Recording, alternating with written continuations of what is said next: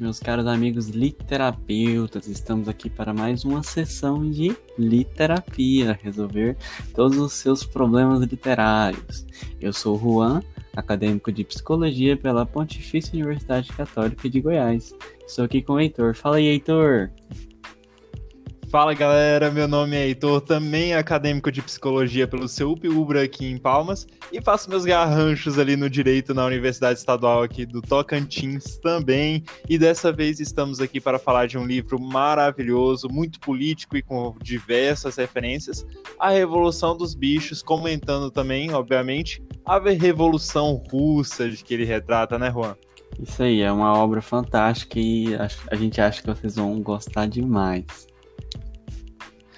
E a gente tá aqui, inclusive, tentando dessa vez ser um pouco mais sucinto. Os nossos episódios estão ficando cada vez maiores, a gente empolga na hora de falar e a gente vai tentar ser mais objetivos dessa vez. Espero que vocês gostem.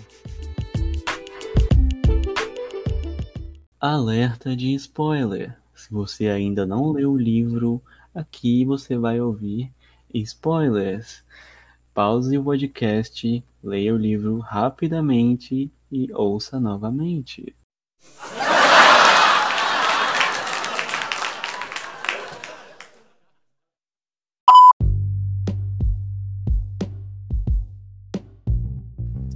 Então, galera, vamos começar, como sempre, com o nosso resumão, que nem sempre um resumo assim costuma ficar a maior parte do podcast inteiro, mas vamos tentar dessa vez ser mais sucintos, né, Juan? Isso, né? A gente tem a intenção de diminuir a duração e aumentar a qualidade, né? Exatamente. Então, começando a falar sobre o livro, ele se passa numa fazenda, né? Até então chamada Granja do Solar. Ela é liderada, ela é o dono dessa fazenda é um homem chamado Sr. Jones, com sua família, sua esposa também, né? E que tem como característica uma exploração muito forte dos animais, abusa muito da capacidade dos animais para a produção. E essa exploração, inclusive, vem muitas vezes somada com uma baixa condição de alimentação e mesmo de descanso desses animais. Né, Juan? Sim, é uma, uma exploração e na, na forma mais pura possível, né? Meio que uma, uma escravização ali do, da relação entre o dono da granja e os animais. Exatamente. E aqui já vem as primeiras referências de Orwell, né? Aqui nesse livro é praticamente impossível a gente fazer um resumo separado das analogias, das referências que Orwell tomou. Então eu e o Juan mesmo decidimos fazer essa parte, esse resumo, dessa vez mais unida com literalmente, onde a gente fala as, caracter as características, as referências, as curiosidades de forma geral, para poder explicar melhor né, toda a filosofia desse livro. E aqui entra dois pontos cruciais. Primeiro, o porquê de uma fazenda. A Rússia, nesse período, né, nesse período que era então o pré-revolução russa, né, a revolução socialista russa, que é o foco do Orwell nesse livro, era uma economia baseada principalmente na produção de elementos primários, né, a produção de na monocultura ou de mesmo policultura, mas através da fazenda. Então a Rússia era conhecida como um grande celeiro, digamos assim. E nisso, seu presidente, digamos assim, trazendo para o nosso linguajar, né, seu rei era o conhecido que não, a gente costuma falar czar, né? Mas eu inclusive descobri que a palavra se fala czar, como se como fosse um T ali na frente. E essa palavra que tem origem, inclusive, do nome César, né? É uma evolução do César, digamos assim, do nome César que foi reconhecido, inclusive, em Roma como rei, e é, foi evoluído, inclusive, esse termo sendo usado por outros povos, como os, os búlgaros e sérvios.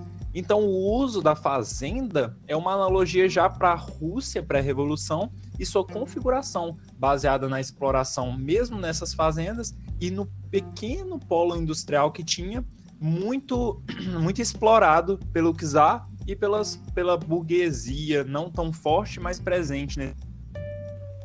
Sim, uma coisa, uma coisa interessante sobre essa relação com a Rússia é que a, a obra ela ela é meio atemporal. Ela pode ser relacionada com a Rússia, ela foi escrita para isso, mas ela pode ser relacionada com outras épocas e, e ela vai ser relacionada no presente e no futuro também. Sim, sem dúvida. Não tem como. Orwell, na verdade, né? Não tem como falar de Orwell sem trazer para o presente. E eu acho, inclusive, que isso que forma os grandes clássicos, né? Eles passarem de seu tempo, se tornarem atemporais. Bem, continuando, né? Eles vivem essa situação de opressão. Entretanto, existe uma figura ali, o velho major, né? Não só o velho major, que é um porco, mas como alguns outros porcos também, que no universo ficcional do Orwell são os seres mais inteligentes dos outros animais. Considerando aqui que todos os animais têm características antropomorfizadas e eles usam das características, ele usa no caso as características de cada animal baseado em estereótipos, digamos assim, das condições das características humanas.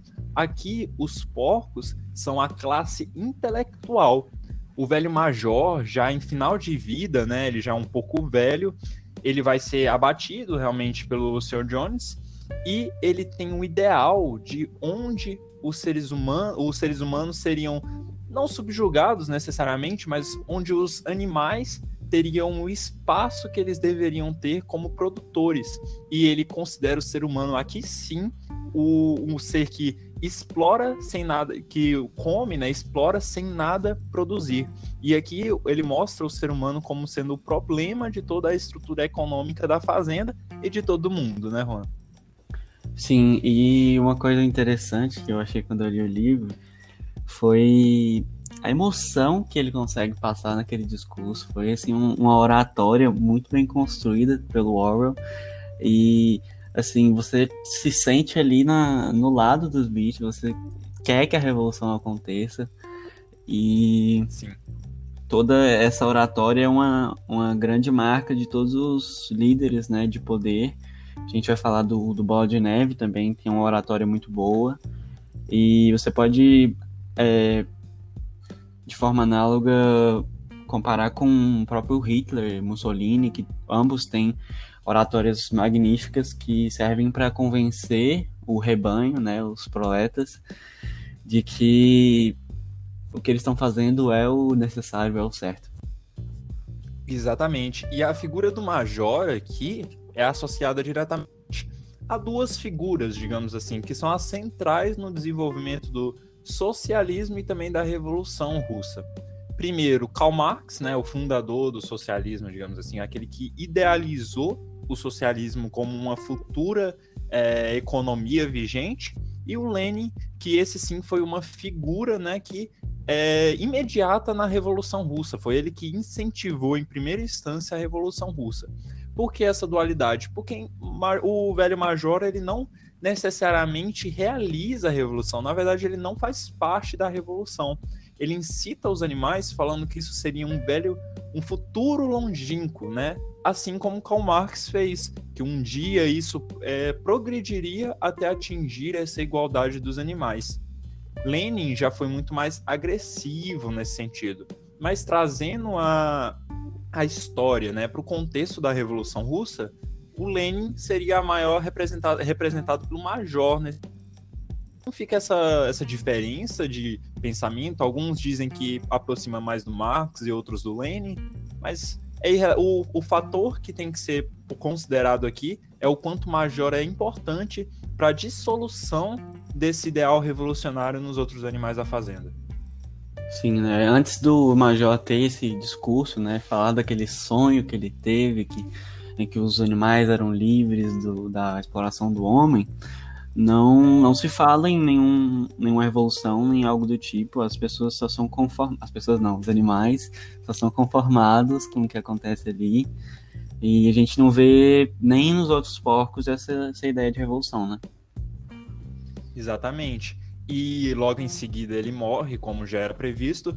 E os porcos em especial, mas todos os outros animais também, começam a desenvolver na fazenda, né? esse ideal de revolução aos poucos, né? Considerando as próprias palavras do velho major. Entretanto, em uma noite, o Sr. Jones esquece de alimentá-los, né? E isso incita a revolução que ocorre muito mais rápido do que o próprio Major havia previsto. Mas antes disso, eu quero citar um trecho, e esse aqui foi o que eu estava comentando com o Juan antes, que pessoalmente eu não encontrei nada na internet sobre isso, mas que eu achei que poderia ser uma referência a O Domingo Sangrento, né? Que foi um trecho um tanto quanto emblemático que eu achei ali, até porque muita gente confunde o Domingo Sangrento russo com o Domingo Sangrento irlandês. A Irlanda também teve um Domingo Sangrento, onde 14 irlandeses é, que lutavam contra o domínio inglês, né? É, foram mortos pela. Não sei exatamente por quê, não, não me aprofundei muito nisso, mas exatamente por causa desses protestos que inclusive faz referência ao Bloody Sunday, né, do, da banda YouTube, muito famoso e que muita gente acha que se refere à Revolução Russa, mas não é a Revolução, não revolução, né, mas é esse protesto irlandês. E aqui nesse trecho eu desenvolvo mais a Revolução Russa, mas que também conta referência a essa Revolução Irlandesa. É quando o velho major ensina a música muito conhecida né, pelo livro, né, chamada Bichos da Inglaterra todos os animais, motivados por aquele hino tão bonito de liberdade, é, começam a cantar em conjunto, né? E aqui eu destaco, inclusive, o trecho que ele na música diz: bichos ingleses e irlandeses. Isso talvez seja uma pequena referência, né?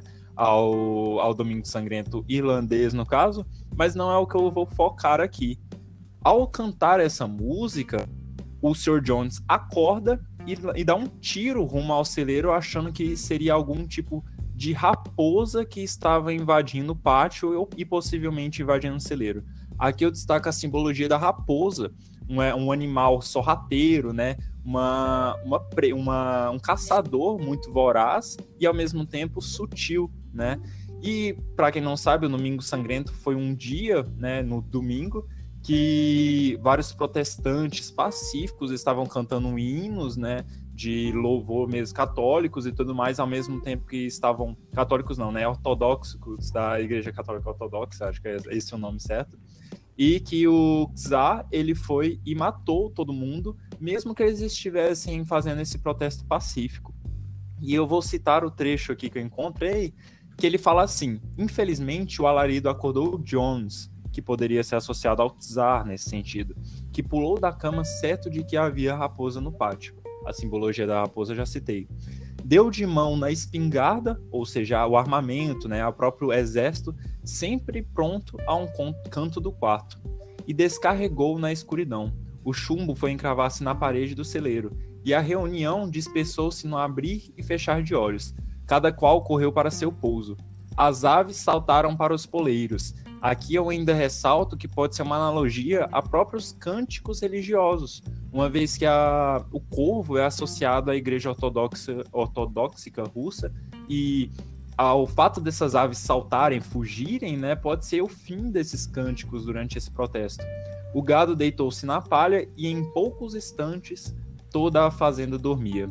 Eu imagino que depois de levar um tiro, esses animais demorariam muito tempo para poder relaxar então, por causa disso, desses poucos instantes, eu acho que é uma referência, assim, um tanto quanto sutil, mas interessante, da morte gerada pelo Tsar durante a, o Domingo Sangrento. O que, que você acha dessa minha teoria aí, Juan? É um pouco, assim, teoria da conspiração, né? Mas faz muito sentido. É, essa simbologia toda é muito característica do Orwell, né? Ele traz muito isso, principalmente nessa obra. E principalmente a, a questão do, do corvo eu acho muito interessante, porque é uma, um mecanismo muito bom para você calar alguém, é você matar a pessoa, né? Sim, Obviamente. O corvo não canta. Mas, assim, esse exemplo do corvo se dá muito, muito bem ao redor da obra. Que ele, ele meio que vai e volta, ele é meio assim uma figura que tá ali, mas ao mesmo tempo não tá, e e é muito interessante é, você ter percebido isso. E o interessante também é porque o Lenin, né, quando assumiu o poder, é, ele afastou a Igreja Ortodoxa é, de todos os assuntos políticos. Eles tinham liberdade de culto, mas perderam todo o seu poder político, a sua influência política de antes. E por causa disso, a igreja sempre ficou ali, né? Observando o desenrolar dos acontecimentos e sempre que possível apoiando aqueles que é, permitissem a volta de seu poder. Então essa imagem do corvo no livro, que tem inclusive o personagem do corvo, né? Tá ali toda hora, à espreita, mas sem fazer nada. Apenas ajudando quando os seus interesses estão em jogo. E essa é uma outra referência muito interessante no livro. Não, com certeza, né? A gente vê que a Igreja Católica sempre teve um poder muito grande, assim, ao redor do mundo. E ela vê esse poder perdido é uma coisa, assim, que o próprio o próprio Lenin se aproxima muito do Marx, né? Por isso que eles dois podem ser representados pelo Major. Só Exato. que a Igreja Católica, ela nunca ficou muito assim satisfeita com essa falta de poder, né? Então, ele sempre tá ali por perto, querendo espreitar, querendo meio que não não se estabelecer daquele modelo, porque é, poder é sempre sempre bom, né? Sim, e a gente fala que igreja católica até porque é uma religião mais próxima, uma igreja mais próxima do nosso cotidiano.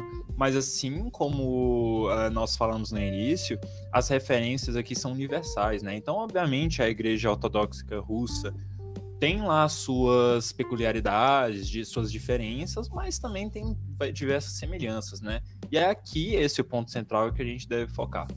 Mas continuando na história, ocorre então essa revolução da noite para o dia. Os animais ficam muito revoltados por o Sr. Jones não dar alimento para eles e ocorre finalmente a revolução, onde é, uma certa estratificação social, né, baseada na função de cada animal é colocada, mas assim também sem explorar nenhum. É todos trabalhando por todos.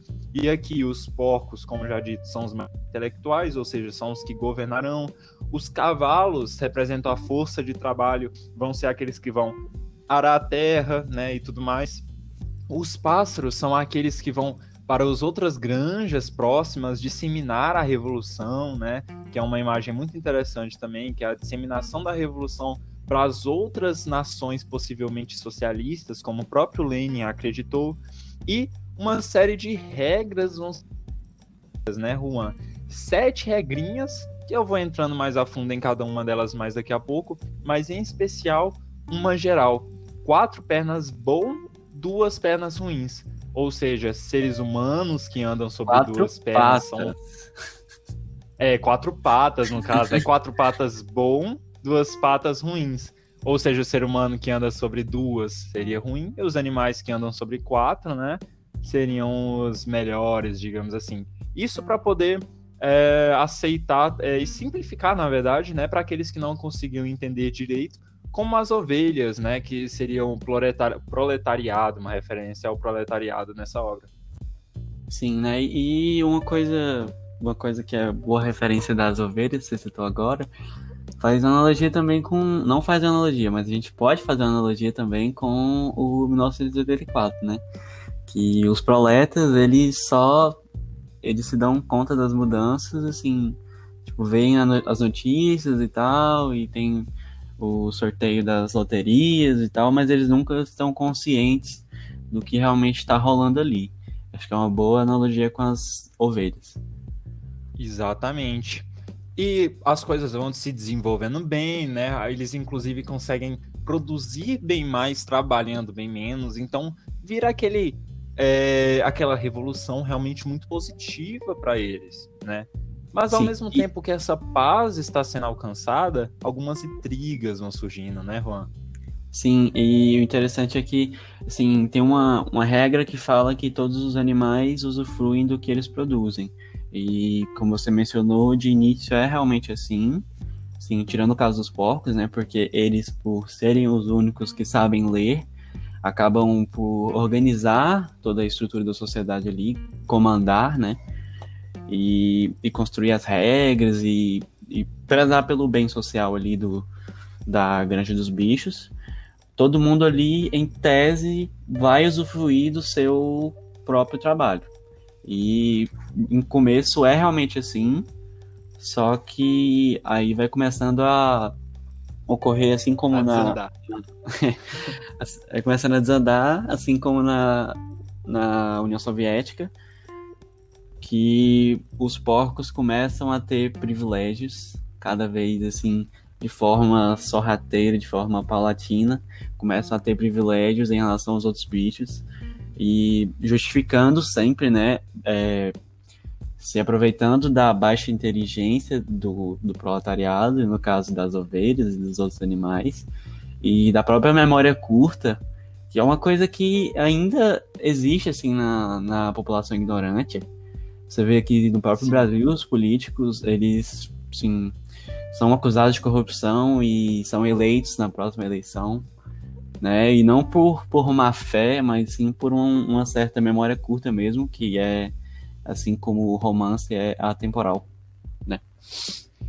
Sim, e a gente pergunta pra uma pessoa, tipo, hoje, ah, quem que você vo- votou na última eleição?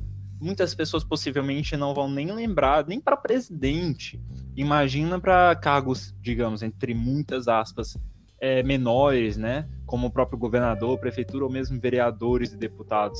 Esses cargos, essas pessoas que muitas vezes eles nem conhecem, votam só por é, que é parente de alguém que eu conheço, fragiliza muito a nossa política e, e principalmente a nossa defesa intelectual, que se torna é, à mercê dessas pessoas um pouco mais inteligentes, um pouco mais, às vezes nem inteligentes, mas mais espertas, né? Mais malandras que nós. Sim, e eu cito aqui um, um trecho do livro do Marcelo Cortella, é, Literapias também é cultura, né? Ô, louco. E o nome do livro é Por que Fazemos o que Fazemos? E ele cita o conceito de alienado, que vem do grego, se não me engano, do latim, alguma coisa assim. Significa é, não saber o porquê que você está fazendo aquilo que você está fazendo. Tem referência também no, no próprio Tempos Modernos, filme do Charlie Chaplin, em que essa automatização das, da produção faz com que a pessoa não saiba o que está tá fazendo, o que está produzindo, o produto final do seu trabalho.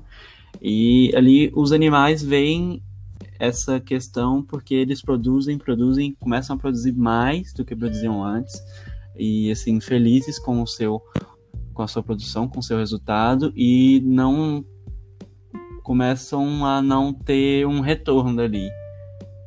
E eles não percebem isso e não percebem o porquê que eles estão produzindo mais, sendo que em tese tá a mesma coisa, ou pior. Exatamente.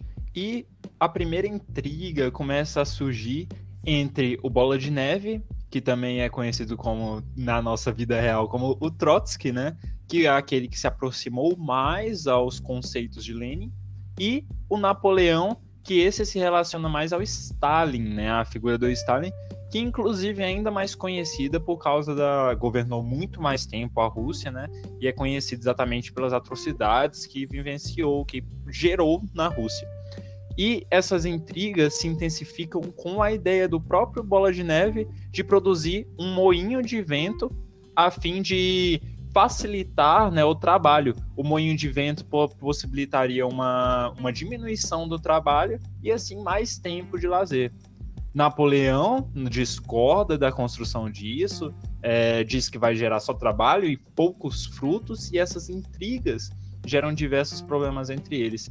Até que então Napoleão revela, e aqui já é uma outra referência interessante, que estava criando os, os, filhotes de dois cachorros que tem na história também, né, que são membros da, dessa fazenda, que a propósito eu esqueci de falar, se transformou o nome, né, não é mais Granja do Solar, mas Granja dos Bichos, né, em referência realmente a essa granja governada por animais, e ele pega esses filhotes e estava criando eles ao longo do tempo para se tornarem realmente cães de caça afim, é, destinados a sua, seus interesses. E isso aqui é uma referência clara ao uso da KGB, que foi muito importante para Stalin é, firmar sua autoridade, né? O uso de armamento, de guerra, de, do seu exército pessoal, quase assim, né?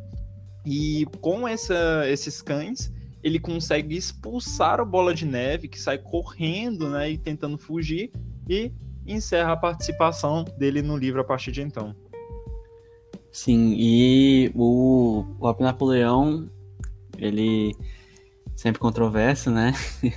ele começa a usar essa figura do Bola de Neve como o inimigo a ser combatido, o inimigo cujas ideias são contra os bichos, cujas as contribuições são irrelevantes ou ele se apropria das contribuições do Bola de Neve.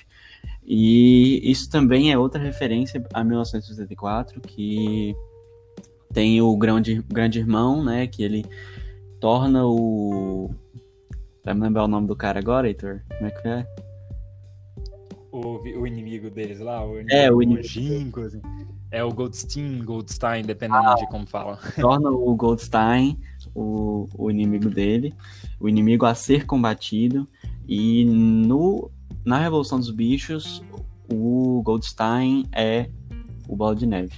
E também é uma coisa bem assim real, porque o Trotsky foi assim meio que expulso da, da, da Rússia daquele tempo e o, o Stalin assim assumiu o poder de uma vez, usando muito da, da propaganda, propaganda que é representada na história pelo outro porco, que é o Garganta, se não me engano. A propaganda Sim. que é uma característica muito forte dos regimes totalitários. Tanto o próprio Hitler fez muito uso disso, e também o Mussolini. E passo para você, Luiz. É, a propaganda é uma arma essencial, né? E aqui eu ainda coloco um destaque: o, o Napoleão e o Bola de Neve são os únicos dois porcos que não são castrados.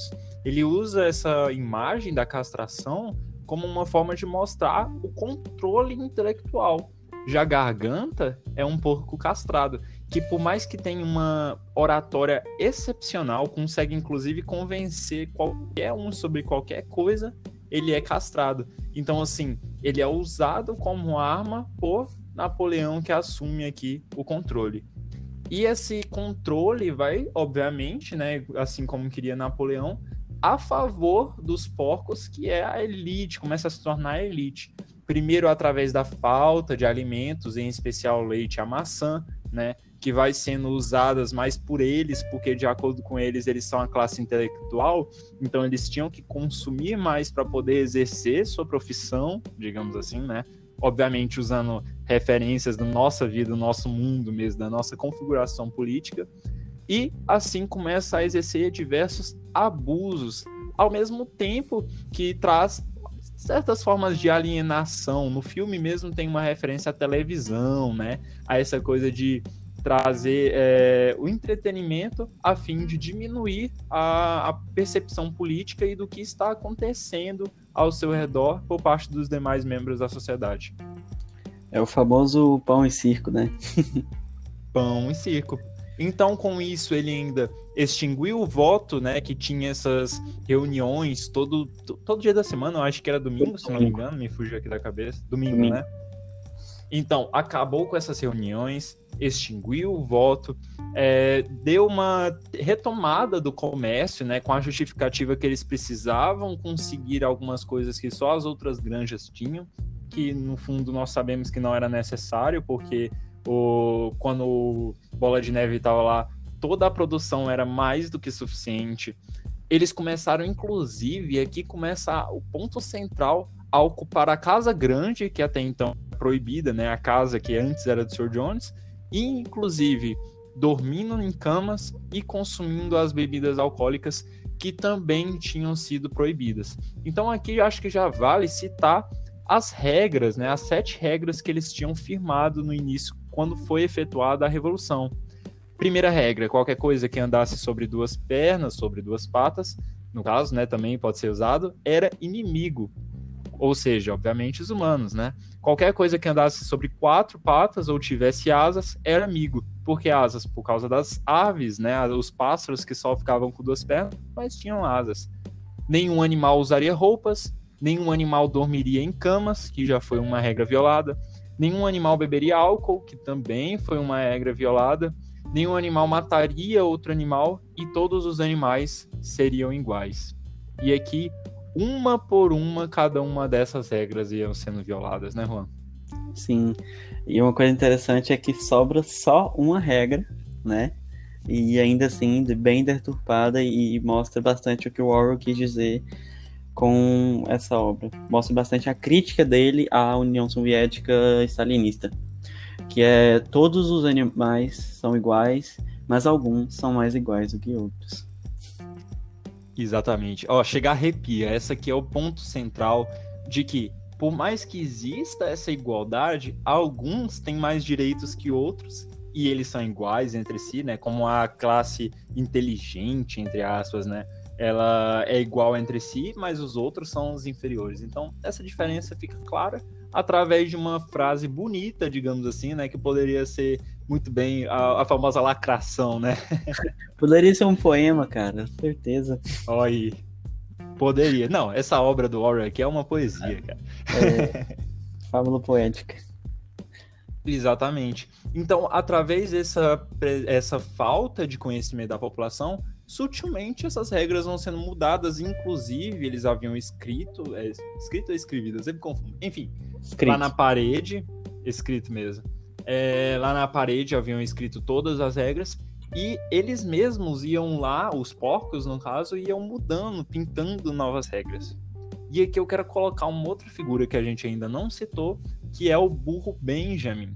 O burro Benjamin, ele é um burro, né, assim, mas que na verdade é um tanto quanto perspicaz, né, por mais, por, por mais do uso da palavra burro, porque ele está ali o tempo todo consciente do que está acontecendo.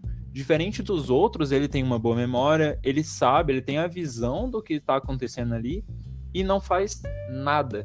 Então é uma referência àquela classe intelectual que tinha o conhecimento de todas as atrocidades que estavam sendo realizadas ali, mas não faziam nada contra isso.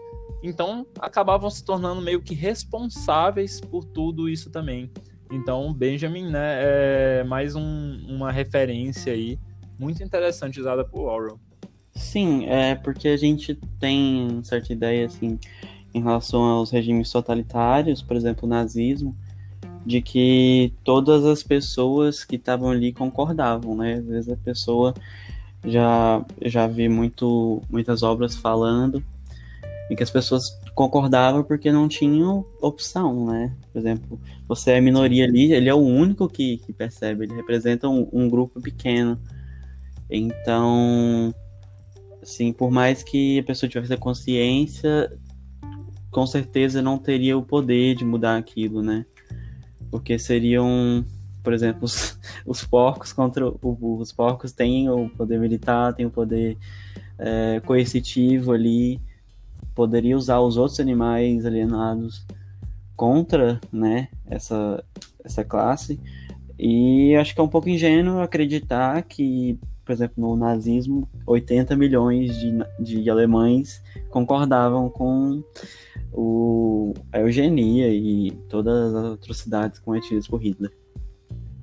Muito bem colocado. Inclusive, é uma característica desses governos autoritários. Essas, repress essas repressões, né, esses grupos é, contra esse tipo de regime são totalmente desfacelados, né? Eles não conseguem encontrar em si uma unidade contra esse tipo de domínio. Então é uma figura de realmente o Benjamin, ele tem essa oposição mas ao mesmo tempo ele não tem força com outras pessoas, com outros é, membros aí, para poder realizar algum tipo de revolta, né? Então fica essa dupla imagem de ao mesmo tempo uma pessoa que não fez nada mesmo sabendo do que estava acontecendo e uma pessoa que sabia, mas não conseguia fazer nada a respeito. É, e, e tem uma, uma, uma, coisa assim na, na política brasileira, eu não, não sou muito estudioso disso, mas eu sei o básico para poder falar, é que a ascensão do próprio bolsonarismo, né? Porque em, em, em analogia, a, a, esquerda não se une Exato. contra essas, essas ameaças, assim, a, a própria a própria democracia, essas coisas. E se você discorda disso, eu adoraria conversar. Eu, o Heitor vai saber, eu gosto muito de conversar com quem discorda de mim. E. Sim, assim, porque é como se o Benjamin ele, ele tivesse assim, se ele tivesse a força de vontade, ele poderia meio que conversar em segredo com algum animal, ou conversar com outro, meio que tentando fazer o que o, os porcos fizeram para se revolucionar, re, revoltar contra os próprios porcos. Só que ele parece que não, não tem a iniciativa, né? Não tem, não tem o poder e não busca, não, bu não busca consegui-lo. Sim, e aqui eu ainda volto na questão do moinho de vento, porque o Napoleão ele resolve retomar os projetos do Bola de Neve, usando da memória curta dessa, desses animais. Ele diz que o projeto é dele e ninguém discorda disso. Alguns ainda ficam, é dele, não era de um certo alguém, quem mesmo que eu não lembro. Ele, não, não é minha. E ele assume como plano dele. E esse plano, né, se estende infinitamente os, o, os próprios cavalos, né, trabalham incessantemente. Um deles, eu não lembro o nome dele agora, acaba Sansão. morrendo, inclusive. Sansão, perfeito. Ele acaba trabalhando até morrer, né, de tanto é, se esforçar para finalizar o moinho de vento.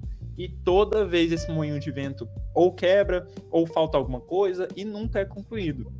Isso é uma referência aos próprios planos quinquenais, quinquenais, pode-se dizer também, né, do Stalin, que era da mesma forma, né, constantemente exigindo trabalho, exigindo esforço e nunca, por fim, concluídos. E, inclusive, o Sansão já em leito de morte é enviado, né, para o abate. Aqui, referência também à violação daquela regra quanto a proibida matar, proibido matar, e que enquanto ele esperava né, alcançar uma certa honra dentro da granja por ter trabalhado tanto e por finalmente já estar velho e cansado e agora poder usufruir, como era prometido pelo próprio Bola de Neve, o Napoleão vai e é, envia ele para o matadouro sem que os outros animais percebam, né? Ele inventa desculpas a respeito disso e infelizmente tem esse desfecho trágico aí para ele. É, uma coisa que a gente às vezes esquece quando a gente comenta das pessoas ignorantes é que não é uma escolha, né? Não, nem sempre, na verdade. nem sempre é uma escolha. Às vezes você é, basicamente não tem tempo para para refletir, para pensar sobre aquilo, para estudar política, para se tornar uma pessoa politizada. E assim, não é culpa da pessoa, é culpa da não, é responsabilidade da sociedade. E o, Bola de o Napoleão soube usar muito isso, porque mesmo sendo um, digamos, um trabalhador meio de memória curta, meio, meio, meio estúpido, para se dizer o mínimo, é, uma pessoa que trabalha muito não tem tempo de, de pensar que está sendo explorada, né? Aí entra um pouquinho da teoria marxista da mais-valia, em que o trabalhador ele produz muito mais do que do que é passado para ele, né? E o, o resto fica tudo pro pro detentor do capital, no caso, o detentor do, do poder, que é o Napoleão. E quanto mais a pessoa trabalha, menos tempo ela tem de, de pensar que aquilo ali tá errado, de pensar que aquilo tudo tá podia ser diferente. E é isso que ocorre com os animais. E você vê que até, alguns até percebem que quando ele manda o Sansão, assim, numa, se não me engano, é num, numa caminhonete, alguma coisa assim.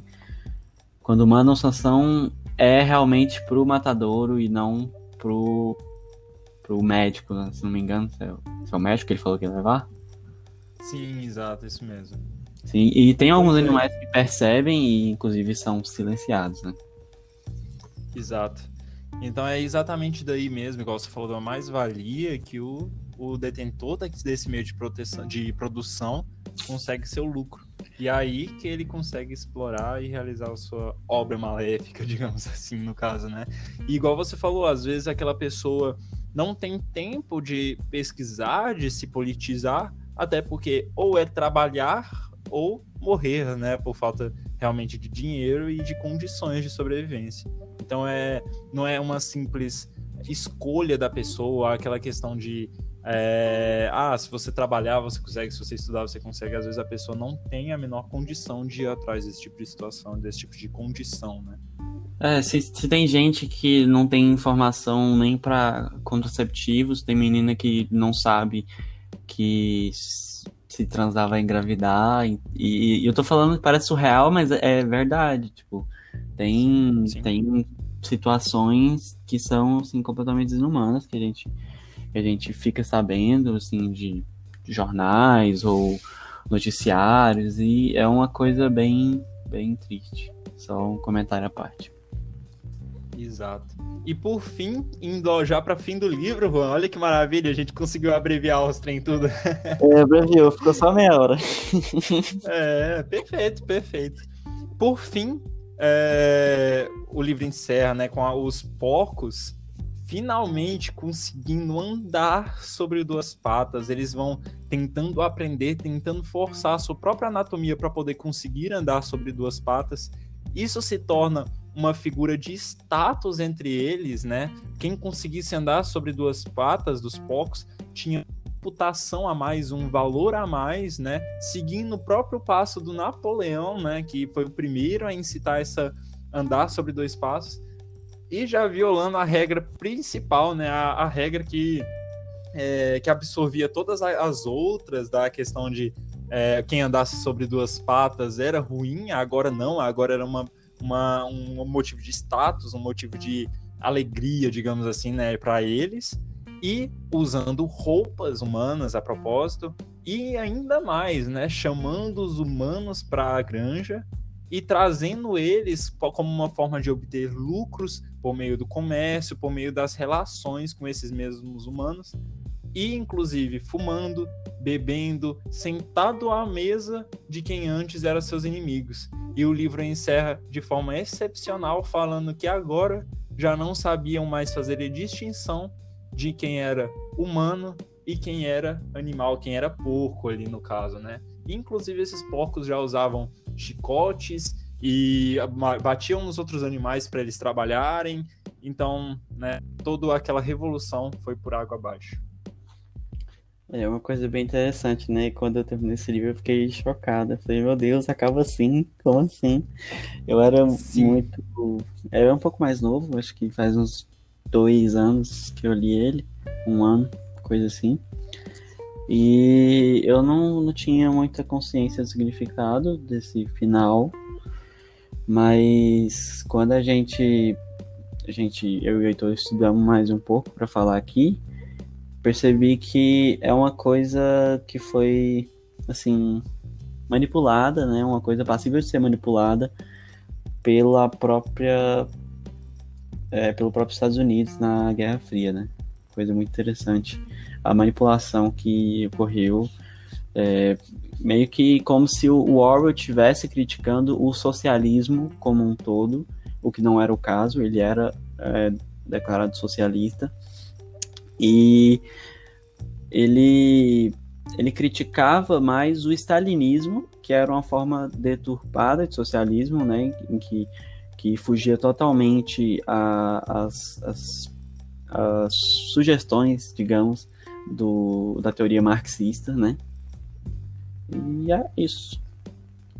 Exatamente. Inclusive, o Orwell teve uma dificuldade de publicação dessa obra, porque na época os ingleses eram companheiros de farda, digamos assim, né, dos soviéticos, né, foi na época ali da, da Segunda Guerra Mundial, então eles eram aliados e por causa disso os editores não aceitavam tão facilmente uma crítica tão disparada assim, porque hoje as pessoas leem e talvez não façam a conexão direto já com a Revolução Russa, é uma coisa um pouco mais é, menos conhecida, digamos assim, né? enfim, muito conhecida, mas não tão popular, enquanto na época aquilo era um assunto fresco, né, ainda era uma coisa muito recente e que todo mundo perceberia de forma muito clara essa analogia. E aqui, eu, inclusive, quero fazer uma, uma, uma referência, né, que a gente usou um artigo de um professor chamado Olgário Paulo Vogt, não sei como é que pronuncia exatamente o nome dele, e que ele fez um artigo chamado A Revolução Russa através da Revolução dos Bichos. E ele usa exatamente, né, defendendo aqui nesse artigo, o uso desse livro para o da história. E realmente, esse é um livro de muita fácil assimila assimilação. É uma fábula, né? Então. É, fábula é um, é um gênero feito para crianças mesmo. Exatamente. Então, assim, crianças leem fábulas e absorvem de uma maneira excepcional. Inclusive, talvez uma pessoa que leia esse livro e não é, associe a Revolução Russa, ao colocar, é, ser colocado pelo professor esse tema, rapidamente vão associar todos os fatos acontecidos no livro, e é uma forma muito interessante de, inclusive, incentivar a leitura no âmbito escolar, né? Porque a gente não, infelizmente, talvez, os alunos não vão se interessar de cara por Machado de Assis, um cara que escreveu uma obra complexa, né? Assim, é, várias obras, aliás, né, complexas, que são inteligentíssimas, muito boas, mas que não é para qualquer um ler de cara assim, né? Uma criança, um jovem adolescente não vai se interessar por esse tipo de livro. E a Revolução é, dos Bichos vai exatamente de encontro com isso, uma leitura extremamente simples e extremamente instrutiva também. É, realmente, essas leituras simples são muito importantes, porque a, o incentivo à leitura não é muito grande nas escolas, pelo menos na escola que eu estudei, não existia assim nenhum incentivo é, grande a, a, leitura em si, não tipo a questão de vestibular e, e é, é, algo que pode ser in, in, implantado ali já no final do ensino fundamental, assim até acho que no Exato. sexto ano, sétimo ano ali e também no, no próprio ensino médio, né? Porque facilita Exato. bastante o ensino do, da, da Revolução Russa. Eu não lembrava nada da Revolução Russa do que eu estudei na, na escola, e eu acho que teria muito teria sido muito mais fácil assimilar se o professor tivesse feito isso, não criticando professores, vocês são perfeitos. Porém, porém aí uma crítica construtiva. Se você é professor, de história ou literatura ou geografia até, pode é usar isso que vai ser sucesso. É mais uma crítica ao sistema de ensino mesmo, né? Porque Sim. eles nos forçam a ler livros realmente nada interessantes, né? E com o fim exatamente de vestibular, não desenvolver esse tipo de leitura, desenvolver o hábito da leitura nos seus estudantes. E acima é, de todas essas características políticas da Revolução dos Bichos, é um livro extremamente interessante. Eu li ele assim duas sentadas, porque ele é muito envolvente, muito interessante. E olha que eu fui ler isso só na faculdade, porque um dia meu professor citou por acaso esse livro e falou tipo, como assim vocês nunca le leram isso? Pois tratem de fazer um resumo aí que eu vou dar apontar mais para quem lê e fazer esse resumo. Tipo, ele fez a parte, inclusive, eu falei, ah, vou ler, já tinha interesse de ler, mas nunca tinha lido e achei uma obra fantástica. É, e, e assim, é uma obra, eu acho que muito distribuída nas escolas, né? Tipo, todos, todos os, é, os exemplares físicos que eu vi já foi de, foi de escola, que tava ali o carimbo é propriedade da escola, por favor, não venda. Aí. E aí o livro na mão de quem não tem nada a ver com a escola que dá. Eu nunca vi aquela escola na minha vida, cara. Tô falando. Ai, ai, esse Brasil nosso, cada coisa. E uma coisa assim que eu ia falar, eu tinha esquecido, mas lembrei agora, é que a gente agora que eu e o Heitor, a gente faz psicologia, a gente pode relacionar que essa essa essa característica do ensino público não não assim faz com que o faz com que o aluno associe a leitura a algo ruim, de certa Exato. forma. Então, se você pega, tipo, a primeira coisa que você vai ler na sua vida, você põe Nietzsche, é, isso você quer lascar com qualquer um. coloca é. Nietzsche, coloca um texto denso de Machado, pode, tipo, colocar uh, os contos de Machado, que são bem, bem de boa de ler, ou, sei lá, tipo, Sim. umas coisas mais simples, né? Ele vai colocar, tipo, o, o existencialismo é o humanismo do, do Jean-Paul Sartre é. Para uma criança ler, você vai destruir todas as possibilidades da criança de, de ter um futuro. De gostar. Não, e fazer inclusive um devaneio aqui que a gente tá indo totalmente longe disso, né? Inclusive a valorização da profissão de pedagogo, né? A pedagogia hoje é uma coisa super discriminada que, ah, vou fazer pedagogia para ensinar a criança de 5 anos de idade, sabe? E pedagogia é uma coisa essencial porque é como facilitar o aprendizado, né? Como desenvolver o aprendizado, a desenvolver essa, essa vontade realmente de estudar. E hoje é uma profissão, um curso, né? Muito desvalorizado e muito, inclusive, discriminado por toda a sociedade, né? Sim, né? Tem que. Se eu falar que vou fazer pedagogia, eu já falar, ah, tem que. Tem que gostar de criança, hein? Não sei o quê, blá, blá. E assim, na própria psicologia a gente estuda também essas o, coisas que vão facilitar o desenvolvimento e incentivar a, pessoa, a criança com algo que ela pode gostar, sim, é o, caminho mais fácil, né? Você não vai fazer uma, alguém gostar de leitura colocando, tipo, eu vou citar aqui, mas se você for cristão, não me julgue, colocando a Bíblia para a criança ler. Porque é uma linguagem muito arcaica, é um, uma coisa muito é, antiga, né? Sim. Não, não tem como eu colocar a Bíblia. Talvez um trecho ou outro, assim, um pouco mais simples, mas botar a criança para ler um livro do, da Bíblia não vai conseguir fruto nenhum. Mesmo se for afins religiosos de evangelização cristã, né? Enfim, não vai ter um resultado muito certeiro aí. Então fica essa. É, depende, essa né? Se você quiser você. criar uma criança alienada ali, você coloca ela para repetir, né? Os... Os mandamentos. Tá colocando o dedo da ferida aí, ó. Han Solo. I'm captain of the Millennium Falcon.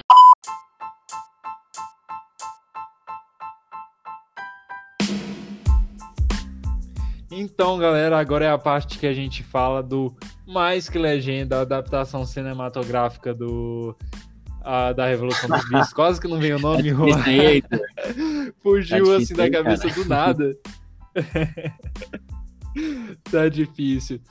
O, a Revolução dos Bichos teve duas adaptações, né? Uma de 1999, que é inclusive uma adaptação mais realista, né, Juan? Que eu achei meio tosca, assim. Eu vi algumas cenas, inclusive, e achei é, estranho, não vou mentir. E uma adaptação com animais de verdade, né? Que é a que a gente vai trazer estranha. aqui assim, você pensa fazer os animais atuarem, né, é meio difícil. É assim, dá um pouquinho de trabalho, eu imagino. Mas, enfim, eu, eu assisti um pouco, eu confesso que eu nem assisti todo assim. E não, não me pegou muito bem, ficou meio cômico algumas cenas, na minha opinião. Ai. E não colou. Mas, por outro lado, a Revolução dos Bichos de 1954, né? Que é uma animação curta, uma hora e 12 minutos mais ou menos. E eu achei ele uma excelente opção para quem quer conhecer a história sem ler o livro, por mais que eu acho que sempre o livro vai ser melhor, né? Não tem como. Mas mesmo assim é uma opção muito interessante. Eu acho, inclusive, que pelo fato de o livro ser uma fábula, transformar ele em um desenho animado é uma, a forma mais próxima de adaptação possível. E, inclusive, fornecendo uma linguagem adequada para as crianças sim. também. E, né? inclusive, comentando sobre o outro, o outro a, a outra adaptação, é, a, o desenho é muito melhor. Se encaixa perfeitamente porque a, a fábula é um gênero textual feito para crianças, geralmente. E o desenho é, é feito para crianças também, geralmente. Então, casou perfeitamente isso. E o, o live action deixa pra lá.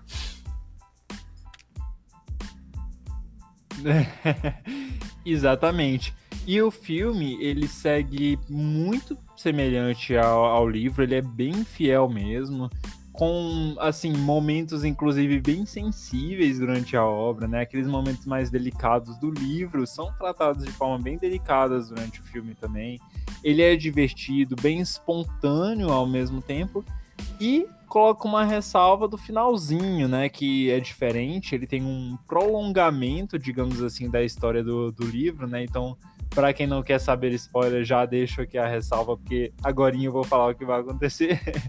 Mas que esse finalzinho, ao contrário do, do livro, né, que termina com aquele é, com o Napoleão realmente sendo dono de tudo, aqui os animais realmente se revoltam novamente para tomar o controle de novo, né? E isso aí vem aquele jogo político do período mesmo, que inclusive o Juan vai comentar mais, que mostra a retomada dos meios de produção, né? E, e o fim dessa opressão comunista Sim, que estava é. sendo feita, né, Juan? O, a CIA comprou secretamente, assim, secretamente, os direitos de filmagem do, do, da história, né? E durante a Guerra Fria, aquele período ali que uma ideologia tentava derrubar a outra, tentava atacar a outra de forma assim, mais ou menos indireta.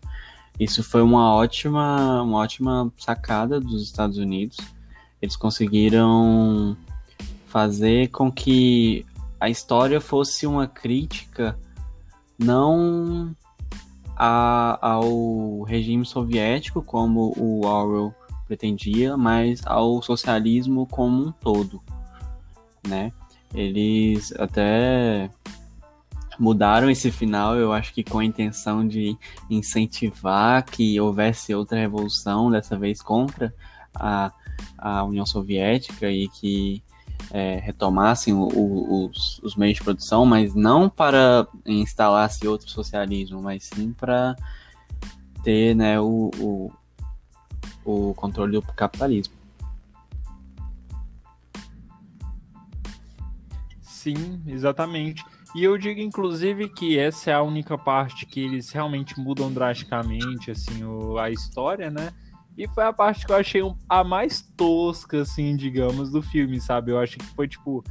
Assim, faz todo sentido, mas parece que foi meio improvisado, realmente, sabe? Até porque era um final unicamente político, assim, né? E sem um desenvolvimento realmente histórico, realmente narrativo ali. Mas mesmo assim, eu ainda coloco a ressalva que eu achei muito interessante da parte em que o, o final do livro, que é um clássico, aquele trecho final, né, de que já não se reconhecia mais quem era porco e quem era homem, né? Eu acho esse a frase icônica do livro para mim, né, juntamente com a lei máxima deles assim, e a forma que eles usaram para representar isso na animação foi exatamente a visão embaçada e toda hora que ele olhava parecia que o, o, burro lá, eu esqueci inclusive o nome dele, ele olhava o para eles, via hora homem, via hora porco e ficava meio perdido e ele piscava os olhos e via um, via outro. Eu achei Genial, né? muito bem feito, muito bem construído. E uma Genial, né, possibilidade que. Hã? Genial. Genial. E assim, é, é uma possibilidade que. Uma coisa difícil de ser representada, assim, de certa forma, porque para quem lê o livro, a gente fica, meu Deus, como que eu apresentaria isso em uma forma visual, né? E foi muito bem feito, muito bem cuidado e conseguiu transmitir a Sim, mensagem é, que eu- livro se propôs. Quando eu li o livro, um ano atrás, mais ou menos, um ano e meio atrás, eu não tinha consciência da, da escrita politizada do George Orwell. Então eu tava lendo aquele livro porque era o que tinha e eu ia começar a ler, eu queria começar a ler e tal. E assim, eu esperava que o final fosse como esse filme. Não vou mentir. Esperava que o- os animais se revoltassem contra os porcos e Sim, aí sim assumissem o controle da, da, da granja e fossem felizes para sempre. É, essa era a minha ideia. então quando eu li aquele final ali, eu fiquei, uai. Mas uai. Fiquei, uai. Como assim? Véi, eu te confesso que eu fiquei até a última linha achando que o Bola de Neve ia voltar com um exército de animais que haviam dominado Não. o mundo Ah, para aí você foi reconquistar a longe. fazenda. Né, eu achei. É, eu torci Cara. as forças para a volta do Bola de Neve. Eu achei que era filme. tipo. Que tava faltando página do livro, saca? Eu tinha pegado. Era um livro de escola, então. Tipo. Tava assim, uai, deve ter alguém arrancado página, não pode ser. Não pode acabar desse jeito o livro. Não faz sentido. Alguém arrancou aqui. eu- Essa edição tá, tá É, ruim, tá, Infelizmente, tá broken. É, tá mal editado, tá mal editado. infelizmente, né, na vida real, quando se pega baseado assim na vida real, nem sempre o final é tão feliz É assim. que, tipo, a questão não é o, o final ser feliz, cara. Acho que é, ficou meio assim. Na época eu achei um tanto incon- inconclusivo. Hoje eu vejo melhor. É, porque, tipo, É, o aberto, tem esse, tem esse negócio, né? No Eu 1984 ele também deixa meio que assim. E eu não li nenhum outro romance Sim. dele, mas eu acho isso muito. Eu- Hoje eu acho foda, mas antes eu achava irritante. Pode falar. Eu acho que como eu já li o Revolução dos Bichos na própria faculdade, né? Eu já sabia o que, que ele representava. Eu já li olhando assim, não, eu sei que esse personagem quer dizer isso, que aquele quer dizer. Já fui olhando com esse olhar crítico. Eu mesmo que sabendo o caminho que ia chegar, e eu torcia para que não chegasse nisso, mas eu aceitei mais tranquilamente esse fim, porque de uma forma ou de outra eu já sabia que isso ia acontecer, né? Então, pelo menos eu tive esse lado, assim, que não foi tão idealizado, digamos assim, já foi É, um pouco desconstruído. Saber que a dor é inevitável não nos faz caralho senti-la. Momento poético aqui no Terapias. poético.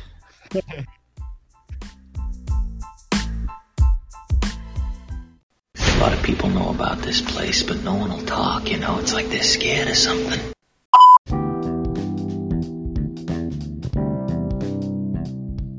E, novamente, estamos aqui no Literalmente, trazendo várias referências histórico-culturais e várias paranoias nossas. Teorias da conspiração, né, Heitor?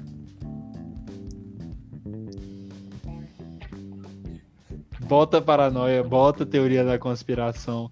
A gente já falou, né, de certa forma, de boa parte do literalmente, então acho que dessa vez vai ficar bem curto esse quadro mesmo, né? Igual a gente falou antes, a gente trouxe ele bastante para a própria resenha, né, para o resumão que a gente sempre faz. Mas ainda teve alguns detalhezinhos assim que a gente deixou de fora e que a gente vai retomar agora. Ah, né? manda bala, Posso cara, começar, então, bala, com a minha primeira teoria, as pessoas aí. É, é, as minhas teorias da conspiração. Eu estava aqui, sem fazer nada, fui e refleti. Granja do Solar. Eu fiquei pensando, por que esse nome, né? Solar, Granja. E eu pensei, solar, referência, obviamente, ao Sol. E aí me veio à cabeça o absolutismo, principalmente, né, do Luís XIV, famoso rei francês, o rei Sol, aquele que dominava tudo, que ele era o Estado, que.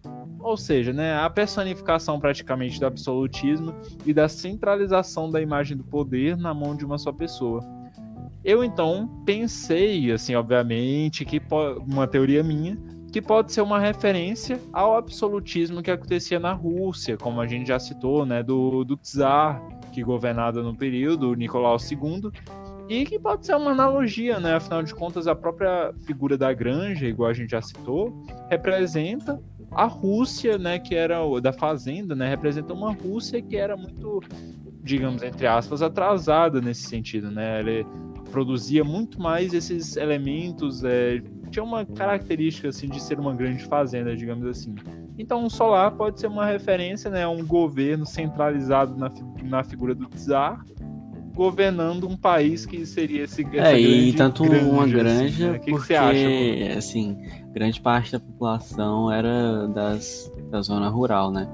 Enquanto o capitalismo estava desenvolvendo igual doido, ah, ali das revoluções industriais e Sim, os caralho tudo, e a Rússia tava, tipo, atrasadona. Mas essa teoria faz sentido, cara. Eu não vou vou dizer que não Sim. faz, mas assim.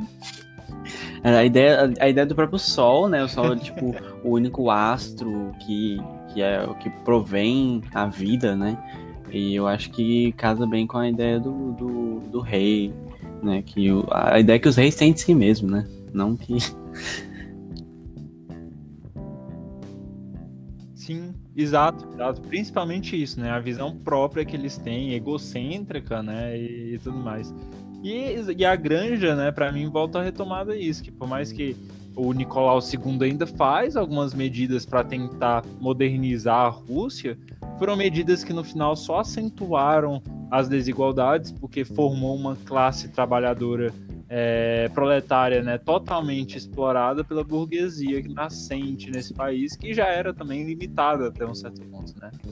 E, inclusive aí a gente já pode puxar o segundo ponto, né, Juan? Que é a que é, também tem representação no livro, a Guerra de Retomada, que o Sir Jones ele junta alguns de seus é, colegas, digamos assim, humanos, né, os homens, e tenta retomar a granja do Solar, que agora já era conhecido como Granja dos Bichos, né? e eles falham realmente e pode ser uma analogia, né, à guerra entre Exército Vermelho, representado pelos comunistas, né, pela essa revolução, e o Exército Branco, representado pelos burgueses, que houve também é, essa sim, tentativa e... de retomada depois da revolução. O Orwell, ele é muito bom em trazer referências, cara. Eu acho que, assim, esse é o livro com mais referências que eu já li na minha vida. Assim, você pode encaixar uma coisa do livro a qualquer não, você pode encaixar qualquer coisa do livro a várias coisas da vida real. E, assim, uma escrita muito boa, e ainda com isso, é, é, ele fez uma ótima referência aí, né? Tipo, uma história que, por exemplo, é, é meio difícil você ensinar para seus filhos como foi a. Ah, filhos, vamos aprender a Revolução Russa, ê! Eles vão ficar desanimados, mas ler uma história de bichinho, todo mundo vai querer, né? Muito bom, muito bom. Sim. E no seu devido tempo, essa criança vai entendendo as figuras políticas ali, né? Não vai ser nada forçado, ao contrário, né? Totalmente natural. E eu imagino uma criança que teve essa experiência antes, aos poucos, quando ele vai compreendendo, vai ao mesmo tempo se maravilhando com Sim, coisas a melhor que coisa é você reler um livro coisa que ele adorava, né? Que você já leu e perceber coisas nele que você não percebeu da primeira vez. E, e, como criança, eu acho que Exato. Ele teria isso mais acentuado, porque quando você é criança você não presta muita atenção, né? As coisas. E eu acho que seria bem mais interessante, assim, no próprio ensino, né?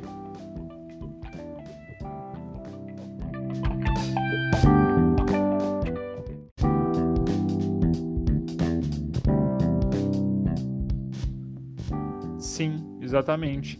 E última, última não, na verdade, né? Uma outra coisa que a gente pode ressaltar aqui é a bandeira. A bandeira da Granja dos Bichos, né? É então formada por um fundo verde com um casco e um é, chifre, né? Cruzados.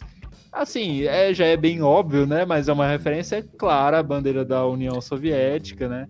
Então, com fundo vermelho, e, enfim, é, a analogia é, é clara martelo, eu né? acho que a gente a só ressalta isso. Grande né? marca do, do comunismo aí.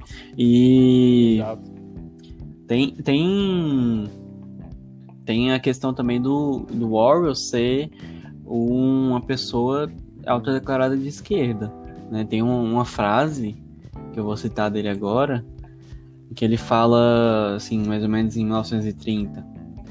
Tornei-me pró-socialista mais por desgosto com a maneira como os setores mais pobres dos trabalhadores industriais eram oprimidos e negligenciados do que devido a qualquer admiração teórica por uma sociedade planificada.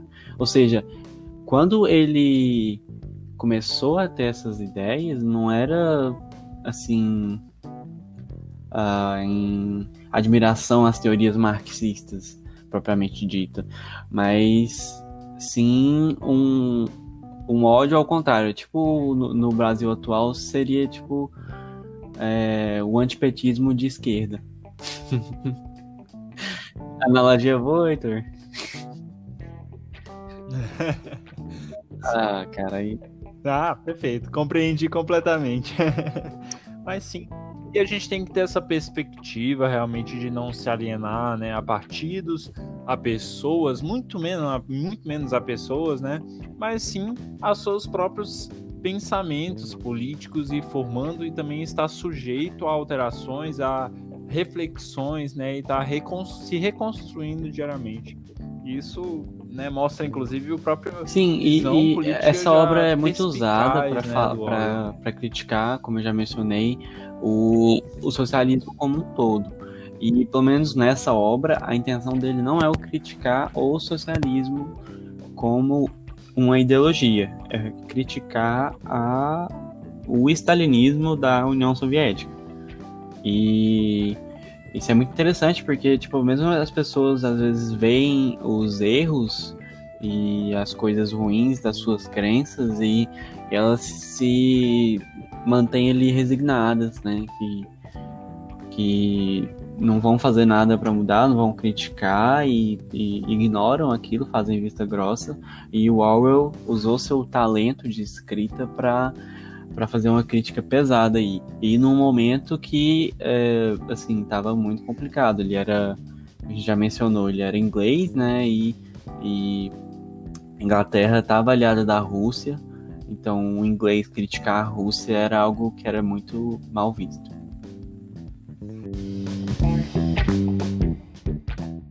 I gotta pay.